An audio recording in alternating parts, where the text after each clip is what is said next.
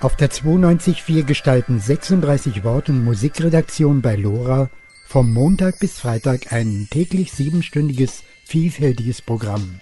Ohne Anspruch auf Vollständigkeit können Sie im Vier-Wochen-Rhythmus kurze Streiflichter aus den verschiedensten Redaktionen nachhören oder für sich entdecken.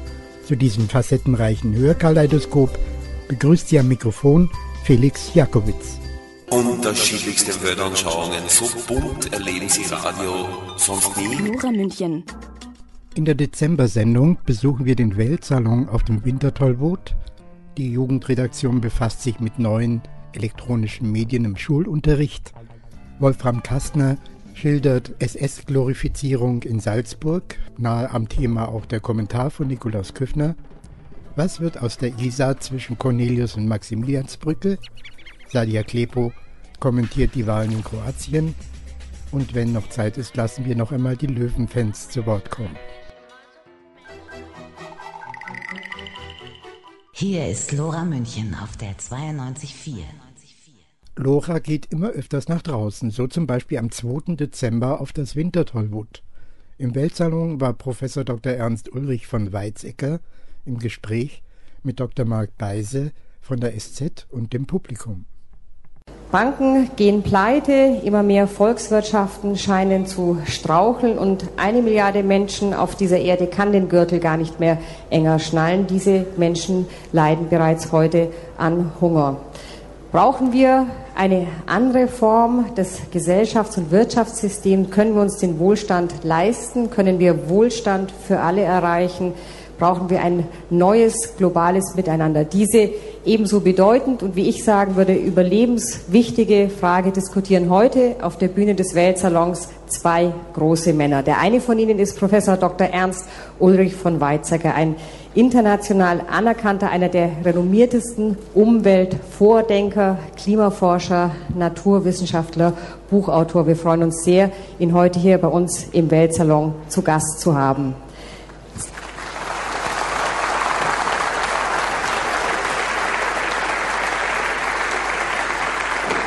Sein Gesprächspartner ist Dr. Marc Beise. Marc Beise ist der in der Finanz- und Wirtschaftswelt zu Hause. Seit über 20 Jahren schreibt er über Wirtschaft und Politik. Er hat Volkswirtschaft und Rechtswissenschaften studiert und ist Leiter des Wirtschaftsressorts der Süddeutschen Zeitung. Ich begrüße die beiden hier bei uns auf der Bühne und wünsche Ihnen einen interessanten, einen spannenden Abend. Erleben wir jetzt im Moment gerade das Ende des Kapitalismus? Nein, wir haben in den angelsächsischen Ländern 1980 und im Rest der Welt 1990 eine dramatische Wende zum Kapitalismus hin erlebt. Davor hatten wir ein, eine ausgewogene Machtverteilung zwischen Markt und Staat. Und mit Ronald Reagan und Maggie Thatcher und dann äh, David Lange in äh, Neuseeland und noch so ein paar anderen, ähm, dann alsbald auch die Kanadier, äh, ist in den 80er Jahren die Idee entstanden, der Staat soll sich völlig zurücknehmen und wir überlassen alles den Märkten. Das hat aber eben in der Zeit nur in den angelsächsischen Ländern funktioniert.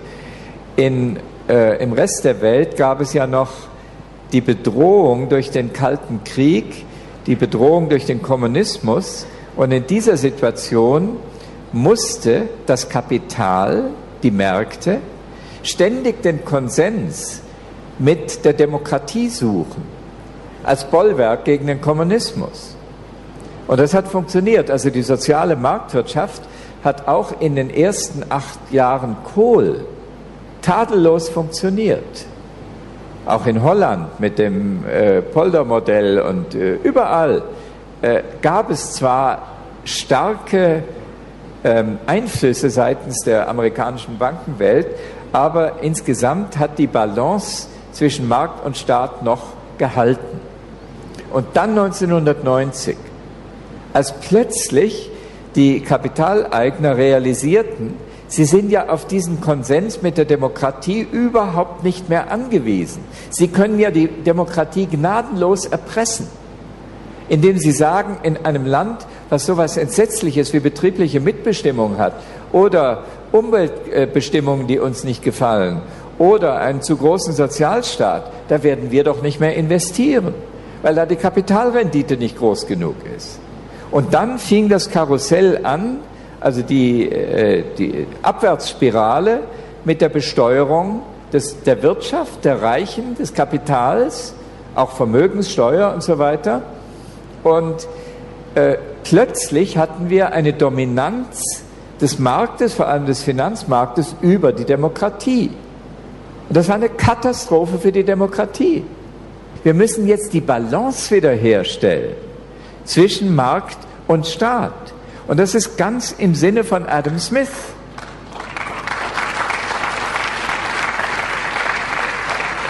Das ist also nicht das Ende des Kapitalismus, sondern das Ende des, der Arroganz des Kapitalismus. Und die Wiederherstellung von einer vernünftigen rechtlichen Rahmensetzung, die natürlich nach Möglichkeit international sein muss, damit nicht dieses Spielchen weitergeht, dass einfach der Platz der höchsten Kapitalrenditen und der geringsten Regel Regelungsdichte aufgesucht wird. So ähnlich wie bei der äh, Kernenergiediskussion ist es ja auch bei diesem Thema so, dass Sie für solche ähm, Positionen anders als noch vor ein paar Jahren Zustimmung in weiten Teilen auch des Establishments kriegen. Selbst in Banken wird ja über diese Fragen nachgedacht. Äh, also selbst der Ackermann ist ja jemand, der sagt und vermutlich auch wirklich meint, würde ich mal unterstellen, dass man es mit der Liberalisierung der äh, Kapitalmärkte zu weit getrieben hat und dass man das wieder einfangen muss und dass das Investmentbanking nicht jede Bank dominieren darf und so weiter. Sind ja irgendwie schon so Zeitläufe, wo es immer wieder zurückkommt. Ich finde das ja ganz beruhigend. Sie auch? Ja, Ackermann ist ein intimer Kenner dessen, was nicht nur bei der Deutschen Bank, sondern auch bei Morgan Stanley und so weiter passiert ist. Nämlich, äh, früher gab es ja voneinander getrennt das Geschäftsbankenmodell, also für die Finanzierung von Handwerk und Industrie und so weiter, Kundengeschäft. Und die haben ziemlich viel Kapitalstock angesammelt und getrennt davon das Investmentbanking.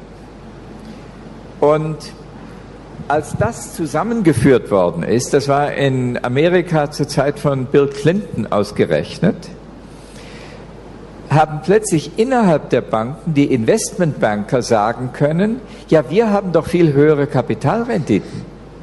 Deswegen haben wir jetzt ein Recht auf den Zugriff auf das von der Geschäftsbankenseite angesammelte Kapital und haben das so richtig ausgelutscht und haben damit gezockt.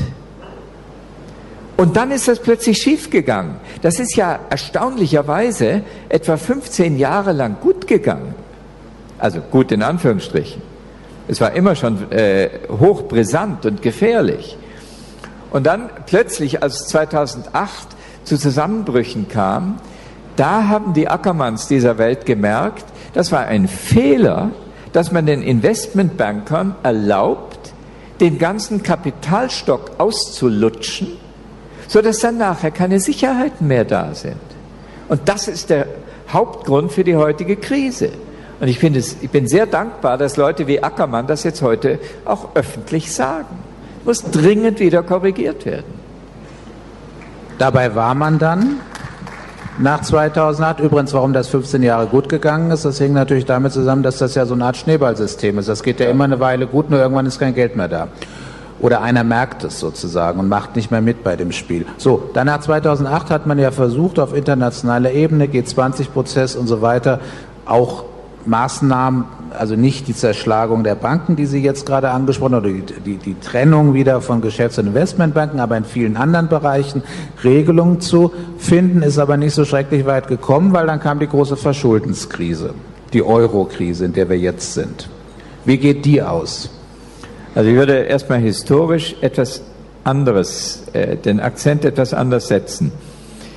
Bei dem ersten ernsthaften G20-Gipfel in London waren die angelsächsischen Länder so im Schrecken, dass sie bereit waren, zu all dem, was Frau Dr. Merkel, Herr Schäuble, die SPD sowieso, äh, auch Herr Trichet und äh, vermutlich jetzt Draghi äh, oder die, die ganzen großen Banker selbstverständlich gefordert haben.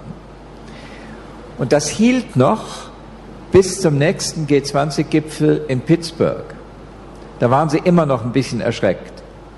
Aber dann hatte ja der Staat, der Steuerzahler, die Bankenwelt wieder freigekauft. Und da ging es dem plötzlich wieder gut.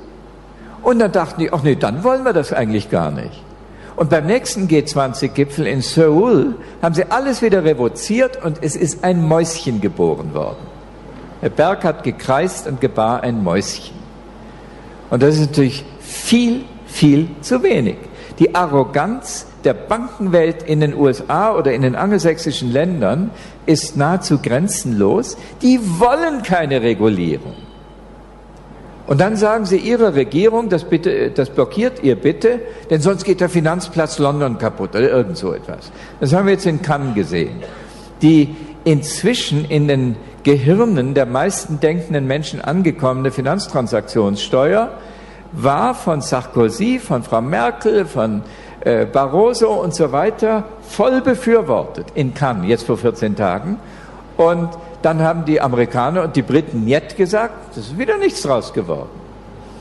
Also, dieser Teil muss gesagt werden. Es gibt einen klaren Meinungsbruch zwischen den angelsächsischen Ländern und dem Rest der Welt.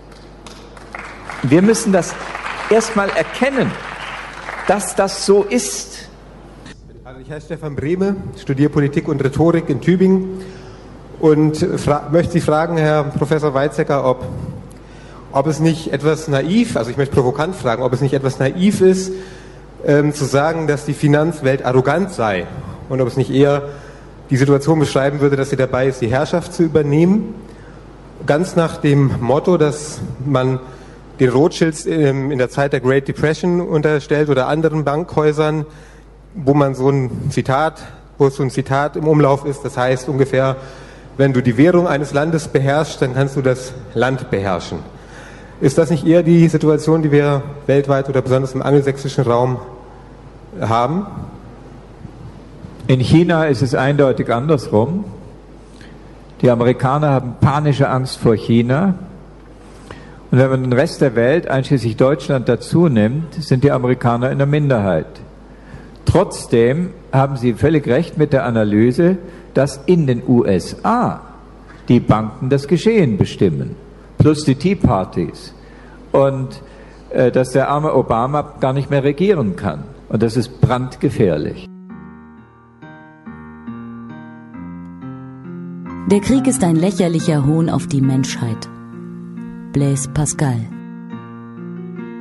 Lora München, das freie Radio. Immer montags bis freitags von 17 bis 24 Uhr auf der 92.4. In der Sendung Jugendwahn am 1. Dezember befragte Aurelia Bergs den Medienpädagogen Björn Friedrich zum Einsatz sozialer Medien im Unterricht. Die Schule selbst ist ja ein soziales Netz. So könnte man auch soziale Medien in den Unterrichts- und Lernprozess mit einbeziehen. Ich glaube, diese Medien bieten viele Möglichkeiten, gerade wenn es darum geht, dass sich Schüler eigenständig Wissen aneignen sollen oder selbst Wissen erarbeiten sollen. Dann ist dieses Prinzip von Social Media oder auch das Prinzip des kollaborativen Arbeitens und des gemeinsamen Lernens durchaus sinnvoll einzubetten. Und deshalb glaube ich, gibt es einige Anwendungen, die man mit guter Vorüberlegung sinnvoll in den Unterricht integrieren kann. Was für Anwendungen wären es zum Beispiel, die zum eigenständigen Wissenserwerb beitragen könnten? Vielleicht das einfachste Beispiel ist ein Wiki wie Wikipedia es gibt ja ganz viele Softwarelösungen online, wo man mit relativ wenig Aufwand ein eigenes Wiki gestalten kann. Und so könnte man beispielsweise unterrichtsbegleitend ein Wiki anlegen, wo sich die Schüler im Laufe des Schuljahres ihre Erkenntnisse ähm, notieren und festhalten und wo dann das eigene Klassenwiki zu einem Thema entsteht oder auch themenübergreifend oder jahrgangsübergreifend kann man das über mehrere Jahre hinweg führen. Und das wäre ein Beispiel, wo eben die Schüler zusammenarbeiten können und online ihre Ergebnisse festhalten und dokumentieren können und durch diese Art der Arbeit auch lernen, also die Inhalte gleich vermittelt bekommen oder eben durch die informellen Lernprozesse diese Inhalte mit aufnehmen. Zum Beispiel für den Fremdsprachenunterricht kann ich mir Podcasts sehr gut vorstellen, weil es da ja eben auch immer um die gesprochene Sprache geht, darum, dass die Schüler in der Fremdsprache sprechen müssen und es später auch anhören oder im Klassenverbund anhören können. Das heißt, auch hier hat man zum einen eine gute Selbstkontrolle und zum anderen vielleicht den Reiz, ein Medienprodukt zu erstellen, was aber eben in Zusammenhang mit dem Unterrichtsthema steht. Also, dass Schüler sowas ganz toll finden würden, das kann ich mir gut vorstellen. Die Frage ist vielleicht eher, ob ähm, Lehrer auf sowas Lust hätten und sich vielleicht auch die Mühe überhaupt machen wollen würden. Gibt es da irgendwelche Erfahrungen dazu? Ja, also es gibt schon einige Lehrer, die in diese Richtung sehr aktiv sind. Es gibt auch einige Ergebnisse online, wo man das schon sehen kann, was einzelne Lehrer in dieser Richtung produzieren oder wie einzelne Lehrer arbeiten. Ähm, ob es die Schüler immer so toll finden, ist gar nicht so sicher. Also die Schüler sind am Anfang, so ist meine Erfahrung, am Anfang ganz fasziniert und begeistert von solchen neuen Möglichkeiten, aber mit der Zeit schleicht sich auch hier dann Routine ein und insofern ist dieser Reiz für die Schüler gar nicht immer so groß, sondern man muss auch hier natürlich um die Aufmerksamkeit der Schüler kämpfen und muss das immer wieder spannend und attraktiv machen. Das heißt, der Lehrer, der mit solchen Medien arbeitet, muss sich natürlich schon die Mühe machen, sich damit auseinanderzusetzen. Aber das ist, glaube ich, der Beruf des Lehrers natürlich, dass man den Unterricht vorbereitet. Und ich glaube, wenn man so ein Projekt einmal eingerichtet hat, dann lässt sich das auch leicht übertragen auf andere Klassen. Wenn jetzt solche sozialen Netzwerke oder auch andere Internetseiten in den Unterricht mit einbezogen werden, dann schätze ich mal, muss man da auch relativ viel dann zu Hause dafür tun, also als Schüler selbst. Besteht da nicht die Gefahr, dass dann irgendwie so ein bisschen die Grenzen zwischen, zwischen Schule und Freizeit verwischen, wenn man zunehmend vor dem Computer seine schulischen Arbeiten verrichten muss? Diese Gefahr besteht natürlich, ähm, ich glaube, man muss da auch unterscheiden, auf welche Lösungen man zurückgreift. Also zum Beispiel gibt es auch Lehrer, weiß ich, die sehr viel in Facebook aktiv sind und die in Facebook zum Beispiel eigene geschlossene Gruppen für ihre Klassen oder für ihre Kurse angelegt haben weil sie sagen, die Schüler sind sehr viel bei Facebook, da erreiche ich die am besten und da kann ich auch mit ihnen arbeiten und kann auch zum Unterricht ergänzend mich austauschen. Das klappt wohl zum Teil ganz gut, dennoch sehe ich das ein bisschen skeptisch, weil ich finde, hier ist die Verbindung schon sehr eng, also dass man sich zu weit vielleicht ins Privatleben der Schüler vorwagt. Und auch wenn man sich natürlich in der Gruppe austauschen kann, ohne bei Facebook befreundet sein zu müssen, finde ich das, äh, ja, ist vielleicht Geschmackssache, würde ich nicht unbedingt empfehlen oder favorisieren. Aber ansonsten, glaube ich, kann man diese Online-Arbeit einfach als Hausaufgabe sehen. Also Schüler arbeiten ja oft zu Hause, wenn es um Hausaufgaben geht. Und ob die dann so am Computer erledigt werden oder auf Papier oder eben online, so einem Social Media Tool, ich glaube, da ist der Unterschied nicht so entscheidend. Es kommt natürlich darauf an, dass eben die Medien schon sinnvoll eingesetzt werden und dass wirklich auch ein Lerneffekt damit verbunden ist. Also dass es nicht nur mediale Spielereien sind und dass es auch nicht nur Spaß macht, sondern dass eben schon auch ein Lernerfolg damit erzielt werden soll. Wie könnten Sie sich den Unterricht der Zukunft vorstellen? Vielleicht auch mit Einbezug von solchen Medien idealerweise? Es sind ja so ein paar Trends abzusehen. Also zum Beispiel werden die interaktiven Whiteboards immer mehr im Unterricht verbreitet, also dass die klassische Tafel abgelöst wird durch ein computergestütztes Medium, wo man eben auch wie an der Tafel etwas schreiben kann, aber das dann auch als Datei abspeichern kann und weiter bearbeiten kann und ähnliches. Ähm, es gibt einige Entwicklungen, dass zum Teil auch mit Handys oder mit Tablet-PCs oder Ähnlichem gearbeitet wird im Unterricht. Und ich glaube, allgemein ist schon der Trend sinnvoll zu sagen, dass der Lehrer nicht immer nur die Lehrperson sein muss, die zentral im Mittelpunkt des Unterrichtsgeschehens steht, sondern dass man immer mehr auch auf kollaboratives Arbeiten eben abziehen kann, dass die Schüler auch in eigenständigen Lernprozessen oder Arbeitsprozessen sich das Wissen aneignen und dass sich der Lehrer vielleicht manchmal zurückzieht auf die Rolle des Begleiters oder des Anleiters, des Moderators eines solchen Projekts oder Konzepts. Das funktioniert wahrscheinlich nicht immer in allen Unterrichtsstunden und Formen, aber ich glaube, das ist ein Modell, das man ganz gut umsetzen kann und das man auch gut kombinieren kann mit Medieneinsatz. Sie haben gerade mhm. den Einsatz von Handys und Tablets im Unterricht angesprochen. Wie mhm. könnte denn sowas eingesetzt werden? Auch dazu gibt es schon verschiedene Modellprojekte, wo das ausprobiert wurde, wie man eben zum Beispiel das Handy sinnvoll in den Unterricht integrieren kann.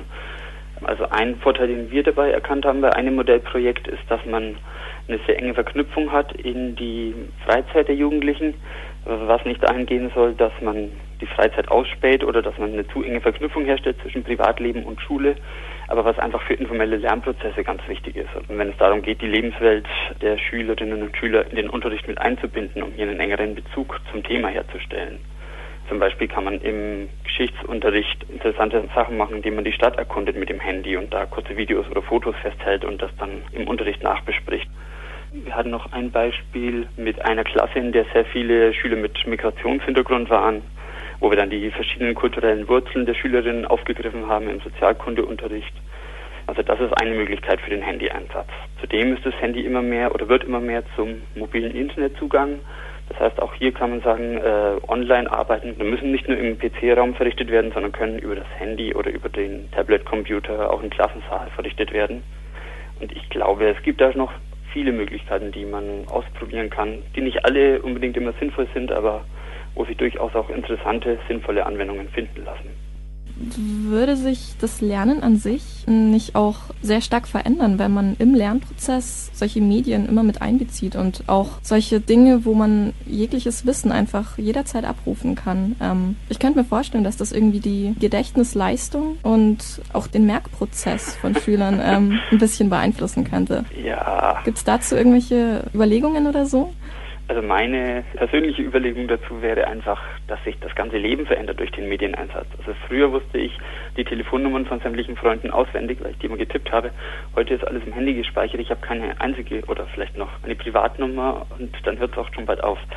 Also das Leben verändert sich. Ähm, natürlich lassen irgendwo vielleicht Denkprozesse oder Merkprozesse nach, weil vieles gespeichert ist und nicht mehr gemerkt werden muss oder gelernt werden muss. Dafür lernt man aber andere Sachen. Man lernt den Umgang mit gewissen medialen Formen und vieles mehr. Ich glaube, wie gesagt, das Leben verändert sich durch die Technisierung und durch die Mediatisierung und auch die Schule verändert sich. Das muss nicht immer nur zum Negativen sein, sondern das hat auch positive Begleiterscheinungen. Jugendwahn immer am ersten Donnerstag im Monat. In der Gegensprechanlage der Anrufersendung bei Lora war der Münchner Aktionskünstler Wolfram Kastner zu Gast. Er schilderte die alljährliche Glorifizierung der Waffen SS in Salzburg und seine Scherenschnittattacken, die ihm immer wieder Ärger mit der Polizei einhandelt. Nicht zufällig schließt sich gleich der Kommentar unseres Mitarbeiters Nikolaus Küffner vom 6. Dezember an. Ihm sei an dieser Stelle von uns Lorianern alles Gute für das neue Jahr gewünscht. Also äh, in Salzburg, was ja ein Sammelbecken der SSler aus dem gesamten äh, Österreich und dem gesamten Osten, aber auch aus Bayern war, in Salzburg marschierten seit 1954 in Reihe und Glied mit äh, äh, Breeches und mit Schaftstiefeln die Veteranen der Waffen-SS. Alljährlich am 1. November auf dem Kommunalfriedhof vor dem großen Kriegerdenkmal am an Allerheiligen, wenn alle Salzburger auf den Friedhof gehen und die Gräber ihrer Lieben pflegen. Und da marschierten die also offenbar. Ich habe das 1988 gesehen, zufällig, und da habe gedacht, mir fällt der Auge aus dem Kopf. Nicht? Da marschieren die, stellen einen riesigen Kranz auf vor diesem riesigen Kriegerdenkmal. Da werden dann die Opferschalen oben angezündet, damit auch die Ästhetik stimmt, die, die Pylonen. Nicht? Und da werden, wird ein Kranz aufgestellt zu Ehren der gefallenen Kameraden der Waffen-SS. Nicht zu Ehren der Gefallenen, sondern zu Ehren der gefallenen Kameraden der Waffen-SS. Darauf kommt es ihnen an. Muss man dazu wissen, dass der Polizeipräsident von Salzburg Mitglied der SPÖ, also nicht FPÖ, sondern der SPÖ war, ein alter SS-Mann, der angeblich bis 1982 ein Hitlerbild in seinem Büro hatte und hochgelitten war. Die sogenannten Glasenbacher, also die in Glasenbach, einem ehemaligen KZ-Außenlager internierten SSler, das sind Ehrenbezeichnungen in der Salzburger Gesellschaft. Ein Glasenbacher hat, ist einer, so wie Deutschland auch, Schleier und so weiter, ein, ja. die hatten einen guten Zugriff aufs Personal, nicht? die hatten gute Personalführung, eine richtige, so. Also die marschierten dort immer im, in aller Öffentlichkeit, unangefochten, trugen ihre Nazi-Orden etc. etc. Ich habe das gesehen, habe gedacht, nein, das gibt's nicht. Dann habe ich gefragt, keiner wusste was. Alle haben es gesehen, aber keiner wusste was. Das ist so diese Verdrängungsleistung, die wunderbare, die äh, da weitergegeben wurde. Und dann habe ich 1993 das erste Mal mit einer kleinen Schere eine kleine äh, äh, ästhetische Aktion, eine künstlerische Aktion, den klassischen Scherenschnitt gemacht und habe einen Pressefotografen dabei gehabt und habe das abgeschnitten und am nächsten Tag war es in der Zeitung und es war ganz Salzburg war aufgeregt. Da ist ein preußischer Künstler in der Stadt, der äh, das Kriegerdenkmal sprengen will und der und so weiter und so weiter. Und sie suchten mich mit der Polizei im Kampfanzug, mit äh, Springerstiefeln und mit Schäferhunden und so weiter, um diesen Künstler dinghaft zu machen. Naja, ich bekam eine Briefbombendrohung. Ich bekam Strafanzeigen Briefbombendrohung hat weder die österreichische Polizei interessiert, die haben gesagt, na, Sie mit Ihrem Schmäh. Ja, das war's dann schon. Die deutsche Polizei hatte angeboten, hat gesagt, ja, wissen Sie, machen Sie Ihren Briefkasten vorsichtig auf. Könnte sein, weil das war die Zeit, wo also wirklich Briefe vers versandt wurden. Das war doch die Zeit mit dem Helmut Zilk und... Genau, und richtig, ja. Und äh, dann sagten sie, was wir machen können, wir könnten Ihnen vielleicht eine Fangschaltung ans Telefon legen, aber das sage ich Ihnen gleich, hat er gesagt, dann, dann können Sie äh, den Anrufbeantworter nicht mehr einschalten, Sie bekommen also so, und wir hören alle Ihre Gespräche auch mit. Ne? Also, da habe ich gedacht, naja, das bringt es ja vielleicht doch nicht so, das tun Sie sowieso, aber ich meine, was soll's. Äh, das war alles. Äh, ich habe dann immer wieder, dann, also dann haben junge Leute sich eingeschaltet. Es war dann wirklich also eine große Diskussion gegeben in Salzburg, immer wieder andere Aktionen. Und ich habe es immer wieder gemacht. Es gab immer wieder eine Strafanzeige in Salzburg, aber die wurde immer wieder eingestellt, weil sie dann doch geniert haben. Nicht so ein deutscher Staatsanwalt. Einer, der, dessen Vater wahrscheinlich ein äh, guter SS-Mann war oder der sonst wie also eine innere äh, Verbindung dazu hat, der meinte nun, er müsse ohne Not einen Strafantrag, einen Strafbefehl gegen mich erlassen. Das heißt, ein, ein deutscher Staatsanwalt ja. praktisch erhebt eine Anklage für eine Tat im Ausland. Im Ausland. Das geht nur dann, wenn eine besonders schwerwiegende Straftat begangen wird. Also wenn ich zum Beispiel, also irgendjemand brächte in Rio de Janeiro einen Menschen um und dort ist es vielleicht keine Straftat, dann müsste der Staatsanwalt könnte hier eingreifen. Aber bei dieser SS-Kranschleife geht es um einen Sachwert, von, wie die Waffen-SS-Brüder da angeben, von 30 Euro. Eine besonders schwere Straftat. 30 Euro Plastikschleife mit SS-Aufschrift. Naja, habe ich mich doch gewundert ähm, und habe mit meinem Anwalt äh, äh, ganz äh, locker gesagt, na, da kriegen wir sicher recht. Die Richterin wollte den Staatsanwalt noch überzeugen, das zu lassen, aber nein, der bestand darauf. Und so kam es zum Verfahren und ich wurde verurteilt. Ich wurde verurteilt wegen einer gemeinschädlichen Sachbeschädigung in Salzburg. Dann haben wir in einer Sprungrevision dagegen äh, äh, Berufung eingelegt und sind davon ausgegangen, dass das dann aufgehoben wird, das Urteil. Nein, nein, auch beim Oberlandesgericht wurde dieses Urteil bestätigt. Auf vier Seiten. Allerdings die Sache, die beschädigt wurde, wurde auf diesen vier Seiten mit keiner Silbe erwähnt. Ein erstaunliches Urteil. Und wir haben dann Beschwerde eingelegt zum Bundesverfassungsgerichtshof die Klage wurde dort als erstmal angenommen, die Beschwerde wurde angenommen und nach drei Jahren wurde entschieden, dass sie nicht entscheiden, weil die Kunstfreiheit dort endet, wo das Eigentum äh, beginnt und auch als Eigentum eine SS-Kranschleife. Aber auch in diesem Urteil kam die SS-Kranschleife nicht vor. Es ist immerhin eine verbrecherische Organisation, mhm. nicht? Äh, nach den Nürnberger äh, Gerichtsverfahren, Urteilen. So, und nun haben wir eine Beschwerde eingelegt zum Europäischen Gerichtshof für Menschenrechte in Straßburg. Und ich habe die letzte von mir abgeschnittene SS-Kranschleife per Einschreiben nach Straßburg geschickt, damit Sie auch wissen, um welche Sache es geht und nicht also wieder so ins äh, Nebulöse hinein urteilen.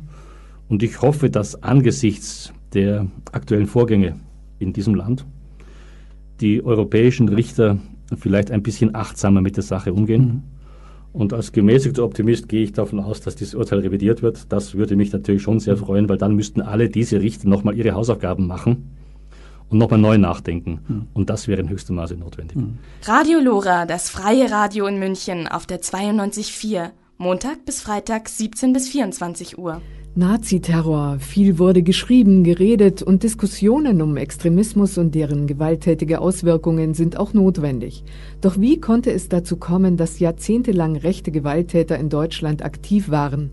Haben die zuständigen Organisationen und Staatsorgane, die Leib und Leben der Bürger dieses Staates schützen sollen, geschlafen?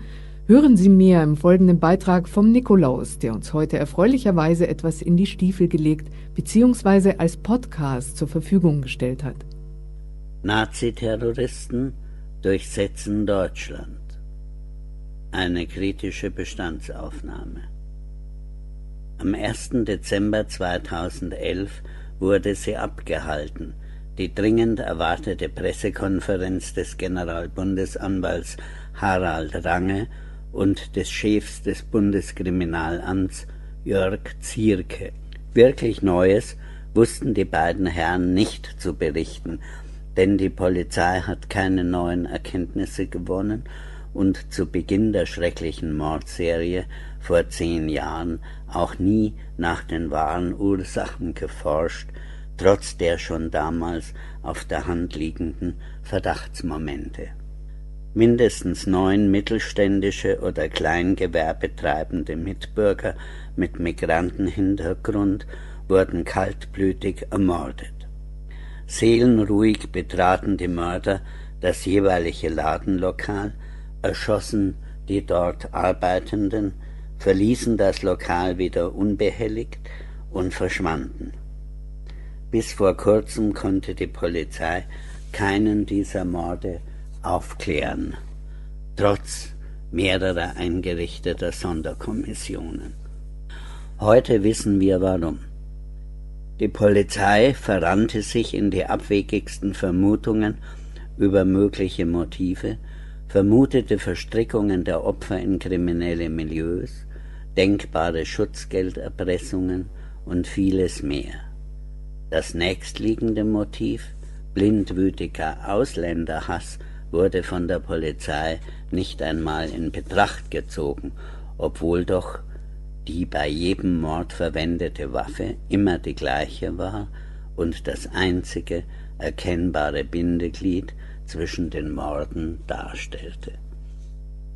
Der Münchner Profiler Kriminalhauptkommissar Alexander Horn, der schon für den als Maskenmann gesuchten Kindermörder ein erstaunlich genaues Täterprofil abgeliefert hatte, war der einzige, der die Morde klar und ausschließlich der rechtsradikalen Szene in Deutschland zugeordnet hat.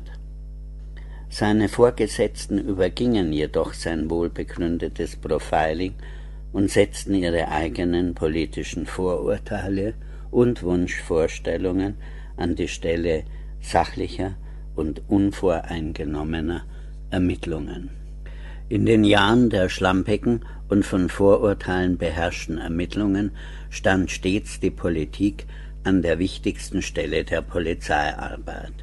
Kaum hatte in Hamburg die CDU die Bürgerschaftswahlen gewonnen, holte der neu gewählte erste Bürgermeister der Freien und Hansestadt Hamburg, Ole van Beust, den Münchner Kriminalisten Udo Nagel, der in Bayern stets sein Image als Hardliner gepflegt hatte, als Senator der Behörde für Inneres nach Hamburg. In einem kürzlich ausgestrahlten Fernsehfilm räumte der Ex-Senator treuherzig ein, nach Mördern in der rechten Terroristenszene habe er nie fahnden lassen, weil er sich einfach nicht habe vorstellen können, dass jemand aus bloßem Hass gegen Mitbürger mit migrantischem Hintergrund solche gleich ermorden würde. Eine solche Haltung kann man wirklich nur noch als vernagelt werden. In den Jahren von 1994 bis 2000 hatte sich das Thüringer Landesamt für Verfassungsschutz eine besonders exotische Sumpfblüte als Leiter auserkoren. Dr. Helmut Röber bezahlte hohe Summen an V-Leute in der rechten Szene. Verwertbare Informationen als Gegenleistung erhielt er dafür allerdings nie. Vielmehr rühmten sich die so großzügig finanziell ausstaffierten Rechten, das erhaltene Steuergeld in ihre Organisationen investiert zu haben. Heute publiziert der Ex-Verfassungsschutzpräsident im Ares Verlag zu Graz der als besonders rechtslastig gilt. In den Verfassungsschutzberichten der Mordjahre war stets zu lesen, rechtsextremen Terrorismus gebe es in Deutschland nicht. Eine ebenso verhängnisvolle wie falsche Behauptung, nicht nur eine Fehlinformation, sondern eine glatte Lüge, für die ihre Verfasser Verantwortung tragen die nun auch eingefordert werden muss. Es gab in jenen Jahren Brandanschläge auf Wohnungen ausländischer Mitbürger, teilweise auch Angriffe, bei denen die Polizei sich feige zurückzog, statt Verstärkung anzufordern und den unschuldig angegriffenen Mitbürgern den gesetzlich geschuldeten Schutz zu gewähren. Wer alles das nicht wahrhaben wollte, litt unter Realitätsverlust, der oft bis an Realitätsleugnung grenzte. Weshalb gerade die Polizei diesen Realitätsverlust in einem so erschreckenden Ausmaß erlitten hat, dürfte die unterschiedlichsten Ursachen haben. Die Terroristen der früheren RAF hatten sich Wirtschaftsführer und Repräsentanten der Politik als Opfer ausgewählt, Bankmanager, den damaligen Generalbundesanwalt und den damaligen Arbeitgeberpräsidenten, also Mitglieder der Führungsschicht des Staates. Die Staatsgewalt hat rasch und eindeutig reagiert. Es wurden sofort besondere Gesetze erlassen, die sich dann sogar gegen alle Strafverteidiger auch in nicht mit Terrorismus zusammenhängenden Verfahren richteten. Es wurden eigene Hochsicherheitsgerichte erbaut und besondere Hochsicherheitsstrafvollzugsanstalten. Die Politik wollte deutlich zeigen, dass sie sich von solchen Terroristen und ihren Taten nicht in die Knie zwingen lassen würde. Ganz anders ist es bei den Opfern rechtsextremer Terroristen. Sie sind Menschen wie du und ich, gehören der Mittelschicht an, sie zu schützen verschafft weder Glanz noch Publicity, und es kräht kein Hahn nach den Ermordeten mehr, schon kurze Zeit nach Verübung der Morde. Wir haben bei den Opfern also eine Zweiklassengesellschaft, und die Opfer des Rechtsterrorismus sind dabei die klaren Verlierer. Zudem hat die Polizei für die ihr nach den Polizeiaufgabengesetzen der Länder obliegenden Präventions- und Repressionsaufgaben offenbar über Jahrzehnte hinweg völlig unterschiedliche Maßstäbe entwickelt. Während der Einsatz schwersten Geräts bei Demonstrationen wie zum Beispiel Stuttgart 21 und Castor-Transporten selbstverständlich ist und sofort unmittelbare körperliche Gewalt gegen Demonstranten eingesetzt wird, findet man solches in Gegenden, die von den Rechtsextremisten zynisch befreite Zonen genannt werden, niemals. Unter befreiten Zonen verstehen Rechtsextreme solche Gegenden, in denen sie ungehindert die Bevölkerung oder Andersdenkende schikanieren, drangsalieren, bedrohen und körperlich angreifen können, ohne dass die Polizei wirksam dagegen einschreitet.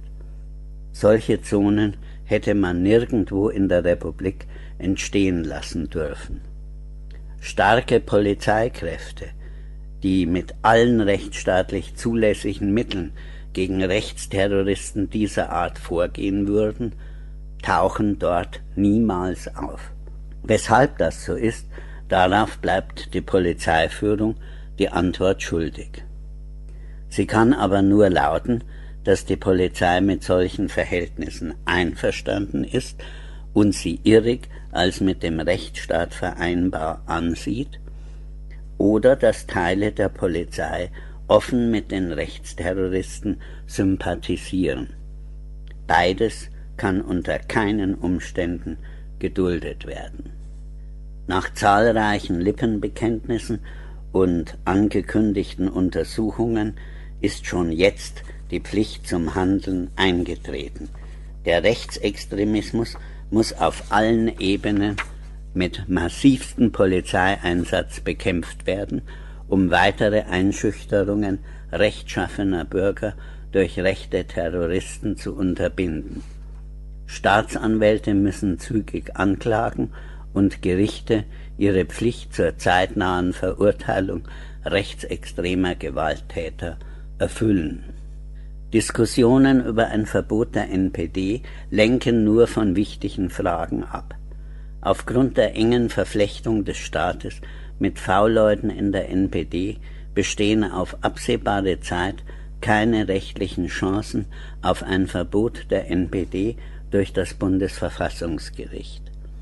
Vielmehr gilt es, jeden Neonazi zu ergreifen und für begangene Straftaten zur Rechenschaft zu ziehen.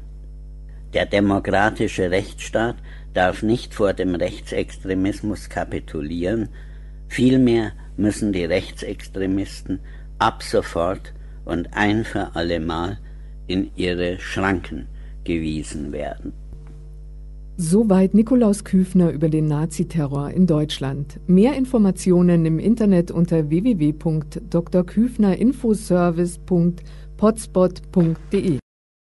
Unsere Redaktion vom Münchner Forum nimmt sich dankenswerterweise regelmäßig lokaler Themen an.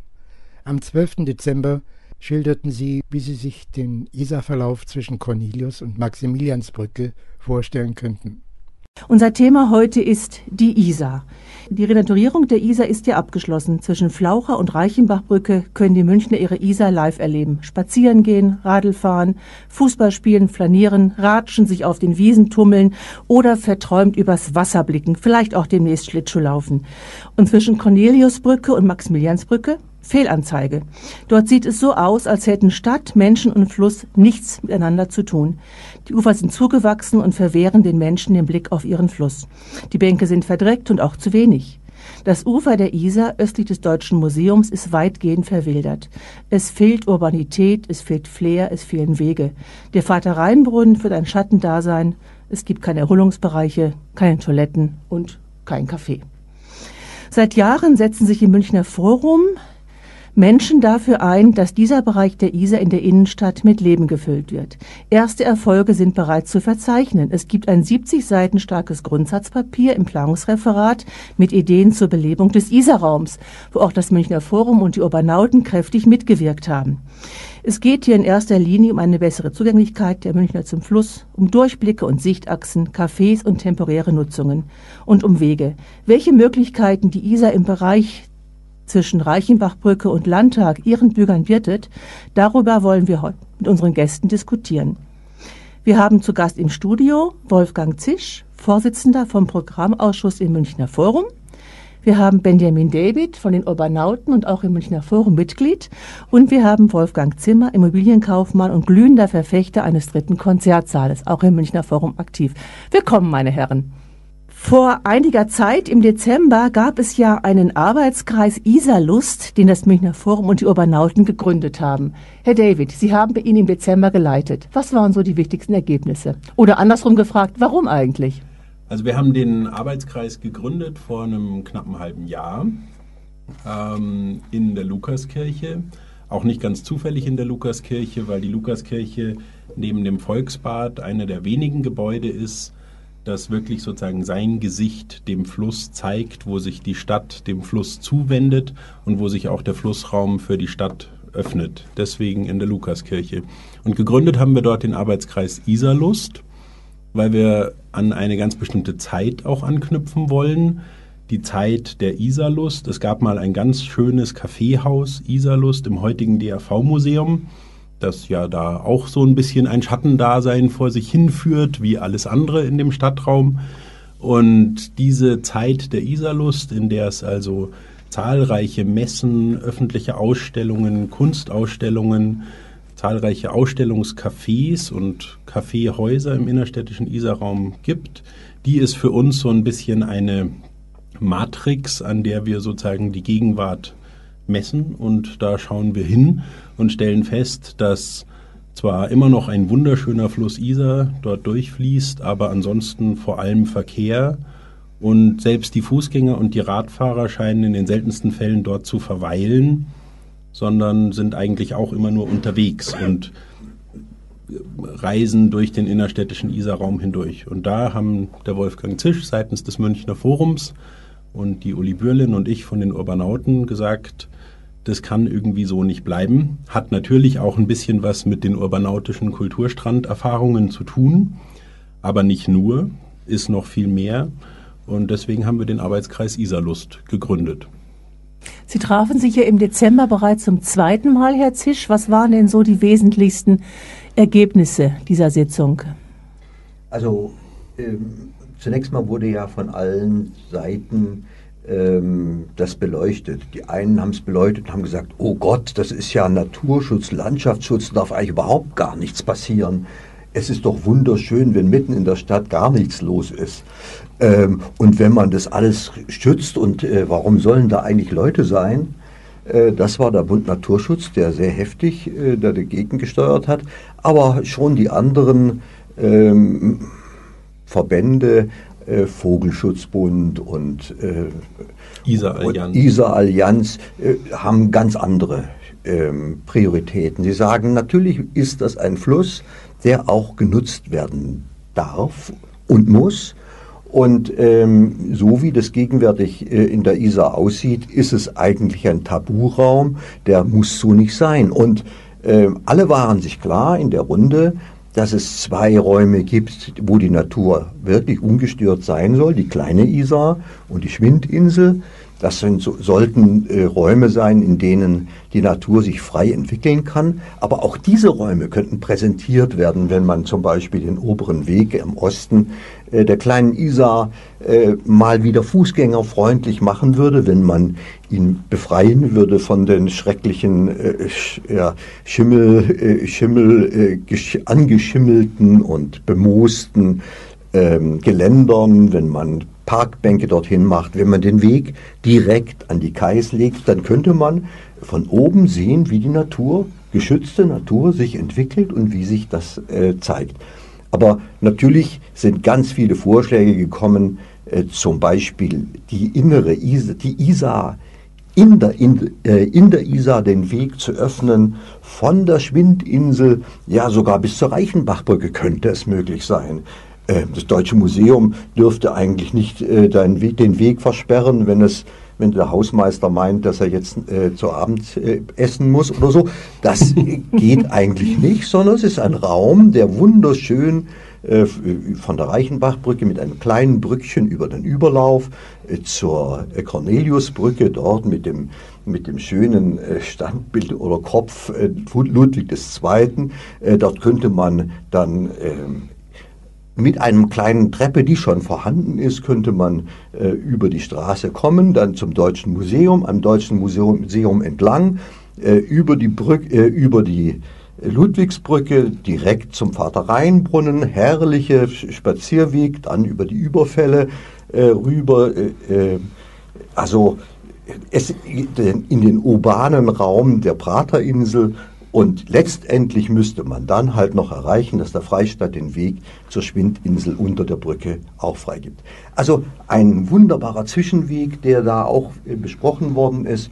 Und ich glaube, alle haben begriffen, dass auch das Westufer einer Auffrischung bedarf. Das Westufer ist gegenwärtig ein Unraum, der nur dem Verkehr äh, äh, angeboten wird ähm, sogar der Fußgängerverkehr wird sozusagen zum normalen Verkehr nicht, nicht zu einem Schlendern und zu einem Gucken, dass da denkmalgeschützte Gebäude sind und dass die Isar auf der anderen Seite wunderbar herunter Also in, rauscht. in meiner Generation äh, heißt das Ding Isar Highway, weil man da mit dem Fahrrad so schnell fährt. Ja. Genau. Also das ist, also äh, das, ist, das ist da alles bemängelt worden und äh, es wird so, so zusammengetragen. Wir werden auch da ein Protokoll erfährt, äh, verfertigen und weil wir das als Parallelaktion zur Verwaltungsarbeit sehen und wir hoffen, dass die Anregungen, die wir dort sammeln und vertiefen, dass diese Anregungen dann auch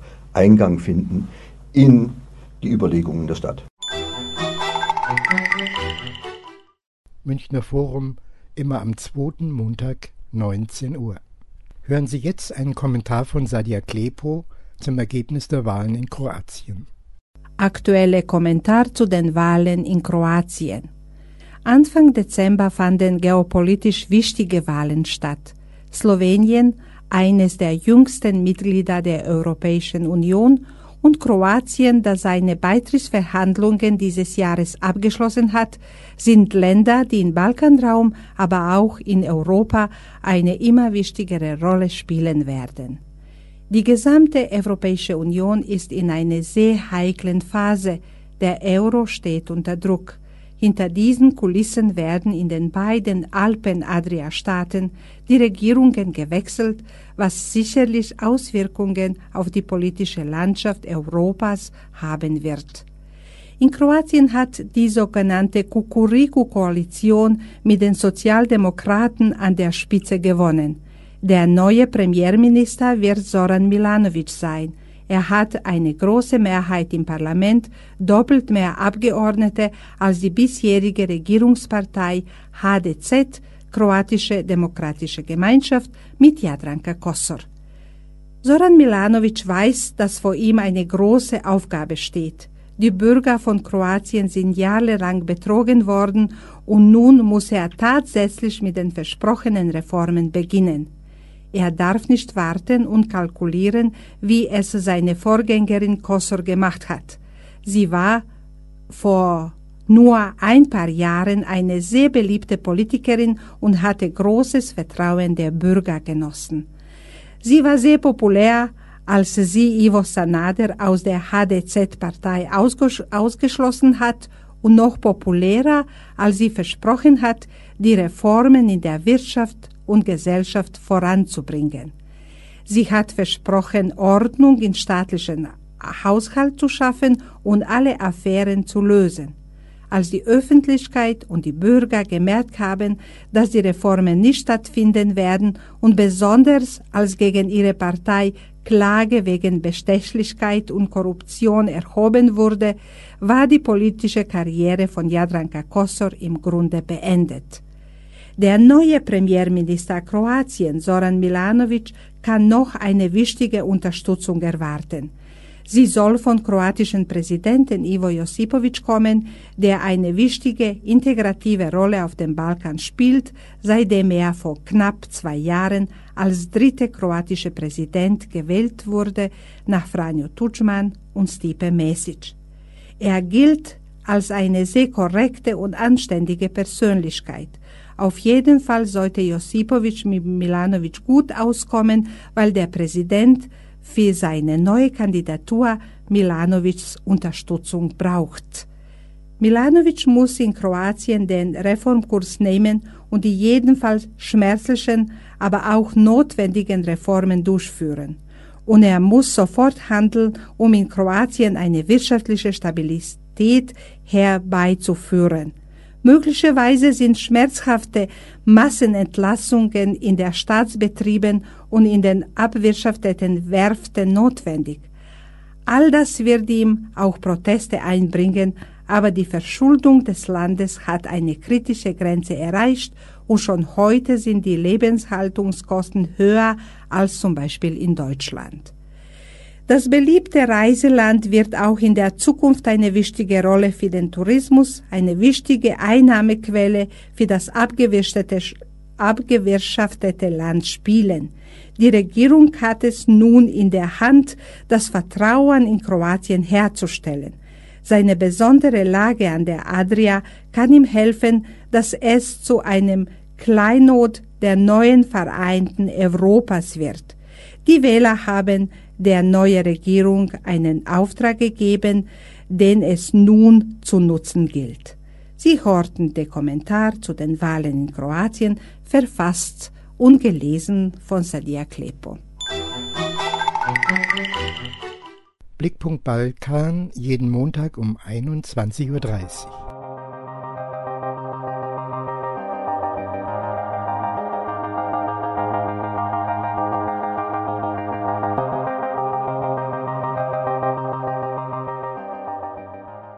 Zum Ende der Sendung möchte ich Sie noch auf zwei Termine hinweisen. Am 26. Dezember können Sie von 17 bis 19 Uhr eine Jahreszusammenfassung meiner Sendung hören. Andras Neunert wird sich am 30. Dezember ebenfalls ab 17 Uhr in Rückschau und Analyse interessanten Magazinbeiträgen des zu Ende gehenden Jahres 2011 widmen. Für heute verabschiedet sich mit allen guten Wünschen zu den Feiertagen Felix Jakowitz.